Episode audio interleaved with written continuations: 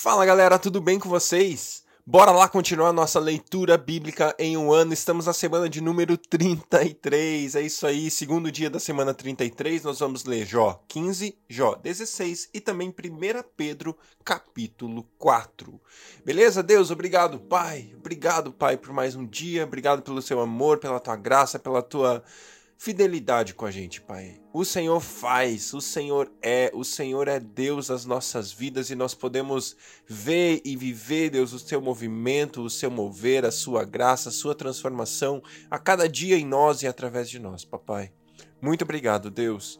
Muito obrigado porque o Senhor nos ama. O Senhor faz, o Senhor, o Senhor faz uma obra. O Senhor, aquele que começou a obra em nossas vidas, é fiel para completá-la em nome de Jesus, Pai. Nós te agradecemos por isso, porque o Senhor vai até o fim com a gente. O Senhor não desiste, o Senhor continua, o Senhor nos levanta, o Senhor nos transforma a cada dia.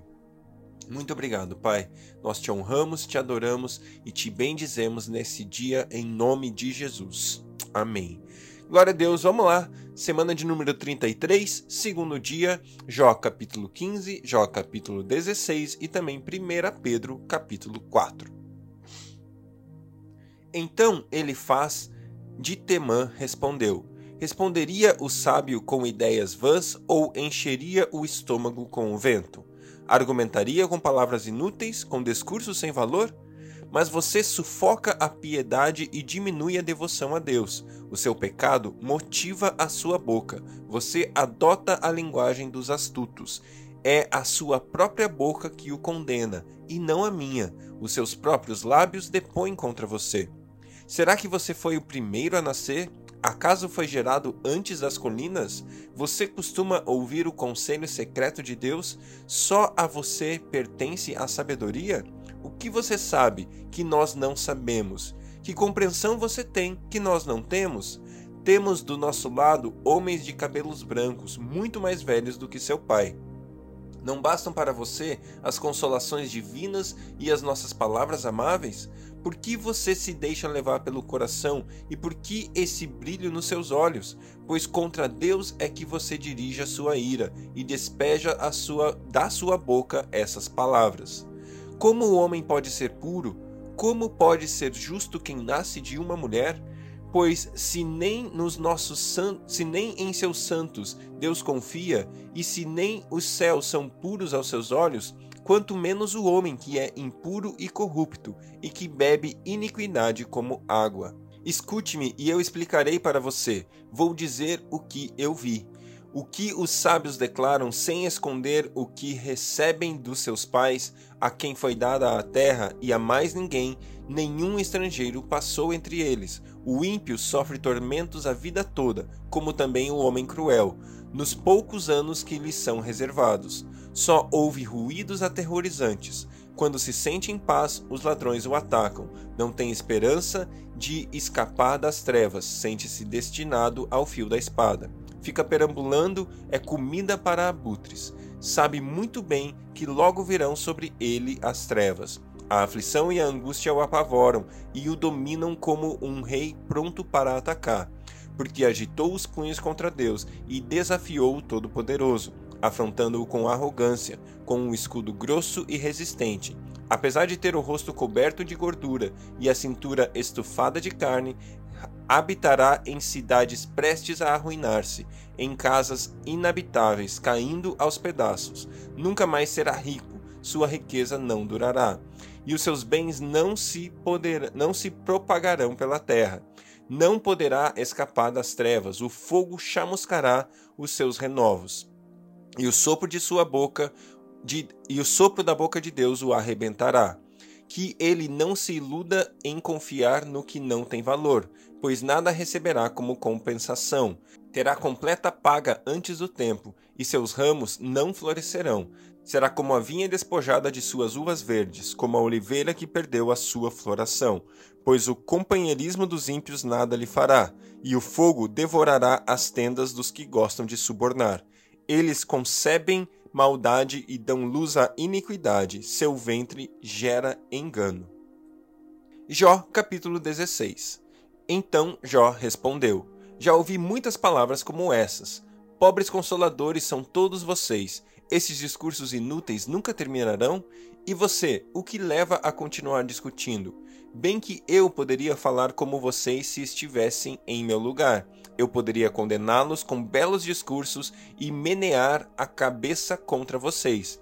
Mas a minha boca procuraria encorajá-los. A consolação dos meus lábios daria alívio para vocês. Contudo, se falo, a minha dor não se alivia. Se me calo, ela não desaparece. Sem dúvida, ó Deus, tu me esgotaste as forças, desde, o, desde deste fim a toda a minha família. Tu me deixaste deprimido, o que é uma testemunha disso. A minha magreza se levanta e depõe contra mim. Deus, em sua ira, ataca-me e faz-me em pedaços e range os dentes contra mim.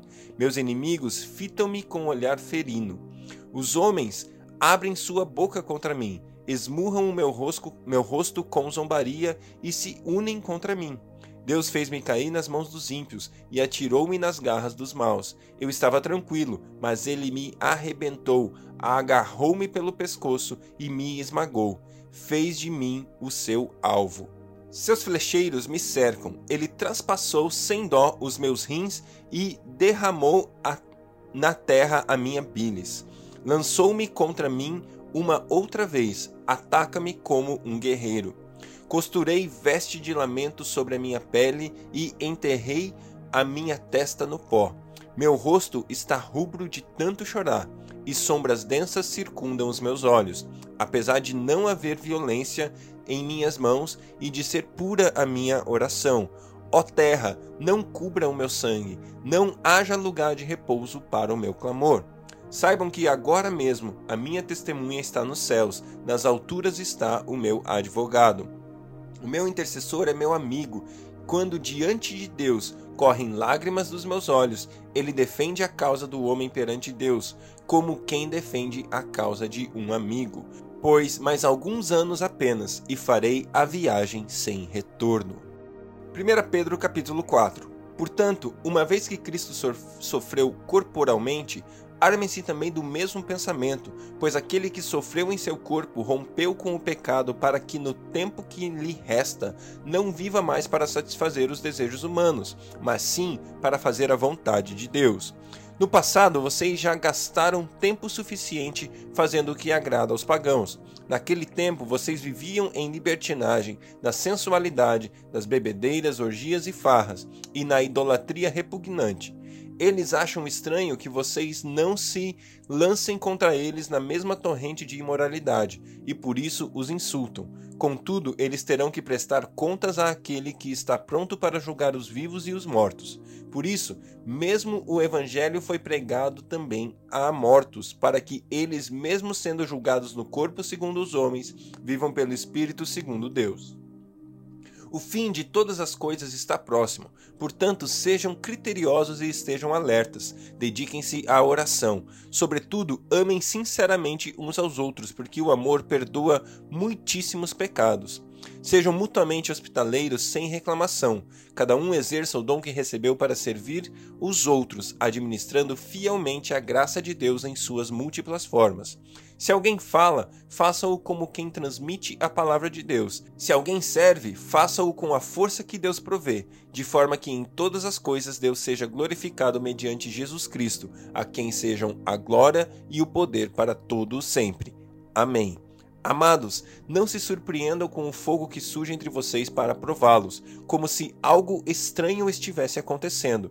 Mas alegrem-se à medida que participam dos sofrimentos de Cristo, para que também, quando a sua glória for revelada, vocês exultem com grande alegria se vocês são insultados por causa do nome de Cristo, felizes são vocês, pois o Espírito da glória, o Espírito de Deus, repousa sobre vocês. Se algum de vocês sofre, que não seja como assassino, ladrão, criminoso ou como quem se intromete em negócios alheios. Contudo, se sofre como cristão, não se envergonhe, mas glorifique a Deus por meio desse nome, pois chegou a hora de começar o julgamento pela casa de Deus, e se começa primeiro conosco. Qual será o fim daqueles que não obedecem ao Evangelho de Deus? E se ao justo é difícil ser salvo, que será do ímpio e pecador?